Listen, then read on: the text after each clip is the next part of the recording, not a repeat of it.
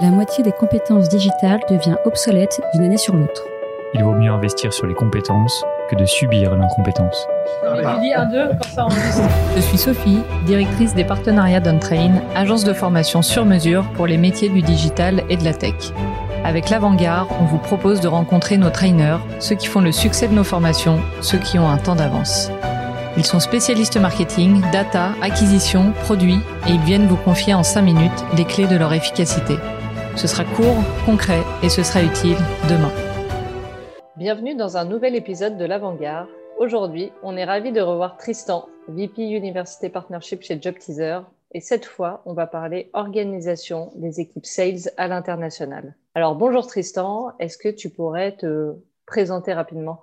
Donc, euh, effectivement, donc je m'appelle Tristan, je suis VP University Partnerships à JobTeaser. Euh, ça fait sept ans que je travaille chez JobTeaser et j'ai eu un gros rôle sur la partie euh, internationale, donc je suis ravi de discuter de ce sujet aujourd'hui. Un petit mot rapide sur JobTeaser. L'idée de JobTeaser, c'est d'aider les étudiants à s'orienter. Comment est-ce qu'on fait ça? On a un site internet, jobteaser.com, et on équipe 700 universités en Europe avec une plateforme carrière qu'on appelle un Career Center pour euh, que l'école puisse gérer tout ce qui a trait à la carrière, gestion de stage, gestion des événements et ainsi de suite.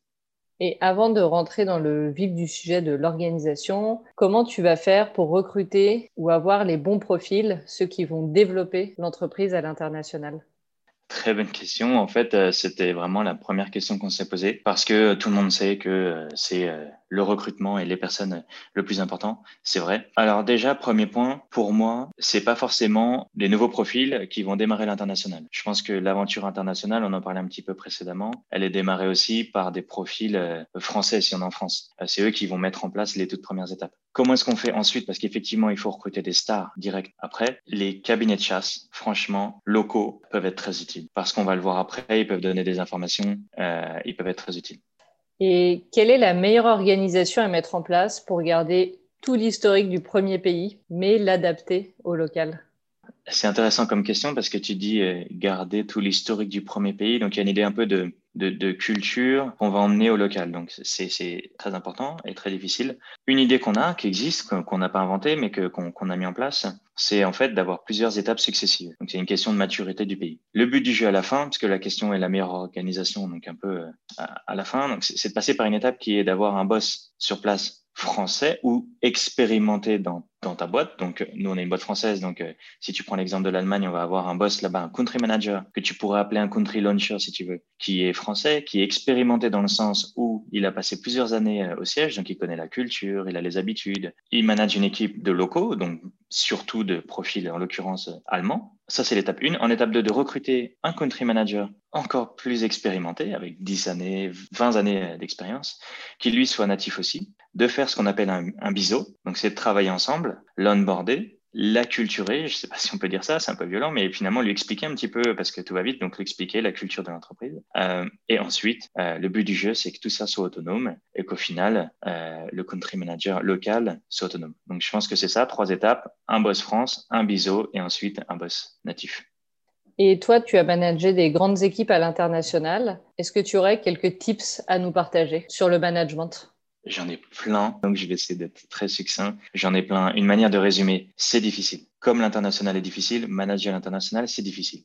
Pour moi, c'est un peu le niveau 2. Et euh, tout comme ta question précédemment, c'était quand est-ce qu'il faut faire de l'inter? Bah, C'est quand on est prêt. Pareil en management, faut être prêt. Il y a trois distances qui euh, arrivent. En fait, tu as une distance géographique entre toi et la personne que tu manages. Tu as une distance linguistique. Tu parles pas forcément ta langue maternelle et peut-être que lui non plus, si tu manages un allemand et, que toi tu ne parles pas allemand, tu vas parler anglais et lui aussi, mais c'est la langue maternelle, ni, euh, enfin c'est ni la sienne ni la tienne. Et euh, tu as un gap culturel. Donc ces trois distances créent un espèce d'éloignement. À cause de ça, il va falloir être euh, fort avoir une intelligence émotionnelle décuplée, on va dire, va falloir très pragmatiquement se déplacer. Faire beaucoup, et mes conseils c'est ça, c'est se déplacer, faire des team building, mais bien les faire. Faire des tests de personnalité. Un exemple concret que j'ai eu, on a fait un, team building autour du conflit, du feedback, avec euh, un Allemand, un Anglais, un Espagnol, euh, une Italienne. Et on s'est rendu compte que culturellement, on n'avait pas euh, la même gestion du feedback. C'était très intéressant, ça nous a rapprochés. Donc voilà, c'est difficile, il faut travailler dessus, il faut pas lâcher l'affaire et faire beaucoup de team building. Je pense que c'est nécessaire. Et pour des profils internationaux, quelle est la politique salariale à appliquer selon toi? 300% de la rémunération euh, française. Non, je plaisante. Non, non. Écoute, euh, difficile de, de, te donner un chiffre, mais c'est un bon point. Bon, déjà, ça dépend de si tu as une équipe RH ou pas. Au départ, on n'en avait pas. Euh, maintenant, on en a une, une super team RH. Donc, au départ, ta politique, tu n'en as pas vraiment et ensuite, tu, tu l'affines. Au départ, tu n'en as pas vraiment non plus parce que tu recrutes un ou deux mecs.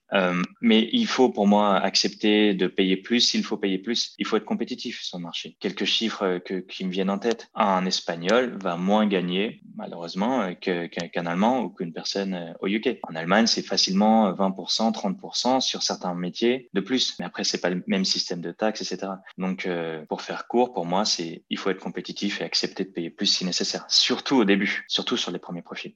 Et comment tu vas fixer les objectifs de tes sales quand tu vas lancer un pays pour les garder motivés, puisqu'ils sont en train de construire une start-up dans la start-up, si je comprends bien Ouais, alors pour les garder motivés. En fait, pour moi, c'est les personnes que tu vas mettre sont des, des arracheurs. Ils sont très hands-on. C'est des tueurs. Ce sont des tueurs. Sinon, faut pas les recruter ou faut pas les mettre dessus parce que ça va être très difficile. Donc eux, si tu veux, j'ai envie de te dire, n'importe quel objectif quand tu pars de zéro est motivant. Nous, ce qu'on aime bien faire, enfin moi, ce que j'aime bien, c'est avoir des, des, on parlait avant des milestones, des jalons qui soient très clairs. Mais ça peut être euh, le premier client, le premier client tier 1. Ça peut être le premier euh, deal au-dessus de 10K. Ça peut être dès que tu as atteint 100K, 1 million. Bref, ça dépend de ton entreprise et de ton activité. Avoir des jalons clairs, en avoir plusieurs, célébrer les petits succès, c'est hyper important. Donc, ma réponse, c'est pas euh, un objectif annuel et c'est binaire, tu l'atteins ou tu l'atteins pas. Non, non, non, non. c'est de célébrer. Moi, pour être concret, on a vraiment su célébrer tu dois t'en souvenir, les premières signatures d'écoles en Allemagne, par exemple. C'était difficile, il y avait des enjeux légaux. On a célébré euh, la première. La vérité, c'est qu'on avait six mois de retard, mais c'est pas grave, fallait célébrer. Et ensuite, il y a eu un cercle vertueux.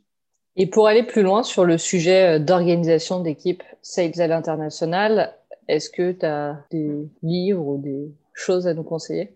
Écoute, sur le management, qui est quand même super clé, j'ai un bouquin qui est extraordinaire, euh, qui m'avait été conseillé par Adrien, le, le CEO de, de c'est euh, Five Dysfunction of a Team. C'est un bouquin qui est incroyable parce qu'il résume de manière simple un peu tout ce qui peut faire euh, rater une équipe. Et moi, je m'en suis servi, je te citais mon exemple avant de team building, je m'étais servi du cadre euh, ouvrez le bouquin, regardez euh, la pyramide qu'il y a dedans, et euh, c'est même pas besoin de tout lire, ou alors regardez un résumé au moins ou achetez-le, et euh, c'est, ça aide, ça aide vraiment. En plus, il est déjà en anglais, donc comme ça, ça simplifie les choses.